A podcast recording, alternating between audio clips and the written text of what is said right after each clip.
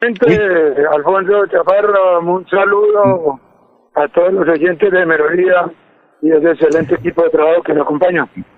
Bueno, Wilson es el pionero aquí del calzado, mm, es el que proyectó que todas las reinas colombianas usaran el zapato santanderano. Muy bien. Oye, Wilson, no, es que obviamente no lo pasamos acá, pero está rodando un audio de su voz donde usted se le va Lance Ristre a un industrial del calzado.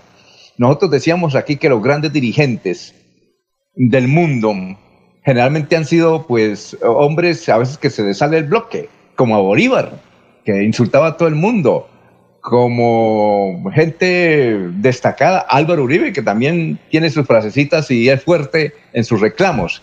¿Qué fue lo que ocurrió? ¿Por qué le sacaron tanto el bloque a usted con un informe que apareció en Caracol Televisión sobre el calzado en Santander? ¿Nos quiere aclarar? Obviamente, Wilson, aquí no pasamos el, video, el, audio. Sí, muchas gracias, Alfonso, por darme la oportunidad.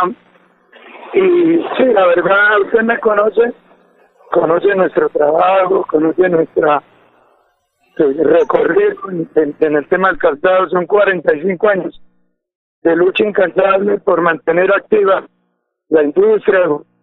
Conseguimos el, el convenio con el Concurso Nacional de Belleza para promocionar nuestros productos.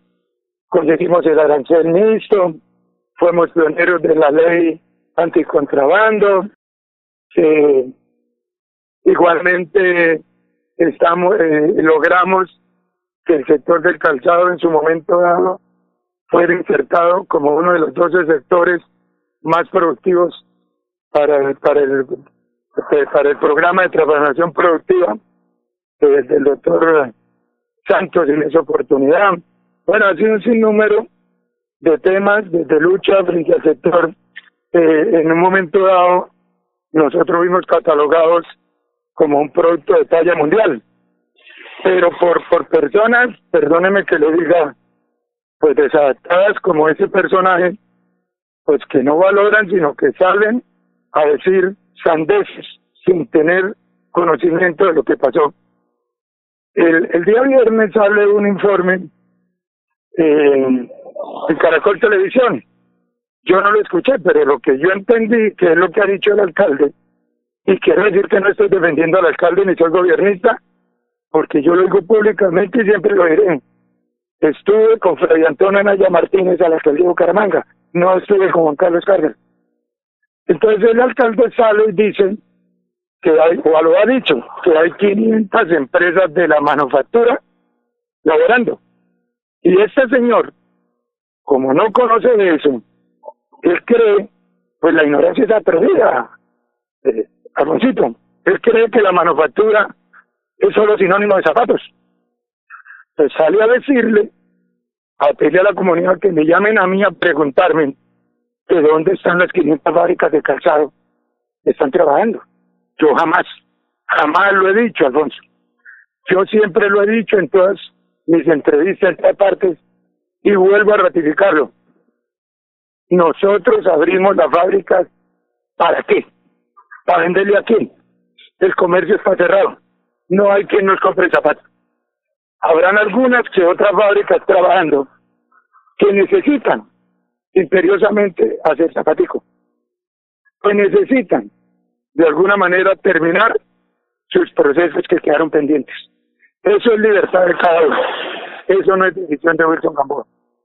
Entonces, cuando sale este muchacho a decir eso, pues empiezan a llamarme y empiezan a insultarme y pues yo me asusto. Y yo lo llamo y no me contesta. Llamé a los hermanos de él porque nosotros supuestamente éramos grandes amigos y soy muy conocido en la familia de él. Entonces, cuando él no me contesta, nadie me contesta, pues yo tengo que de alguna manera hacerme escuchar y entiendo que no fue la mejor manera. Y pido disculpas públicas, ya que me da la oportunidad, a Bucaramanga y a toda la industria del calzado, porque saben que si bien es cierto, yo soy una persona de un temperamento firme y fuerte, no es mi forma de hablar.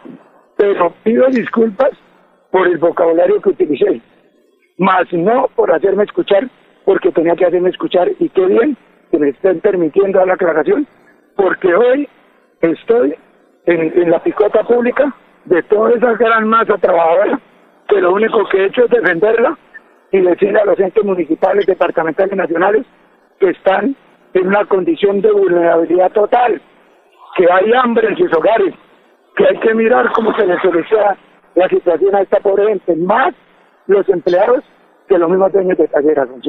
Muy amable por haber estado y siga adelante, Wilson. Ahorita te mando los audios donde el muchacho se retrata explicando que no fui yo el que el que el que dio la información para que usted lo tenga como como elemento de juicio, Alfoncito.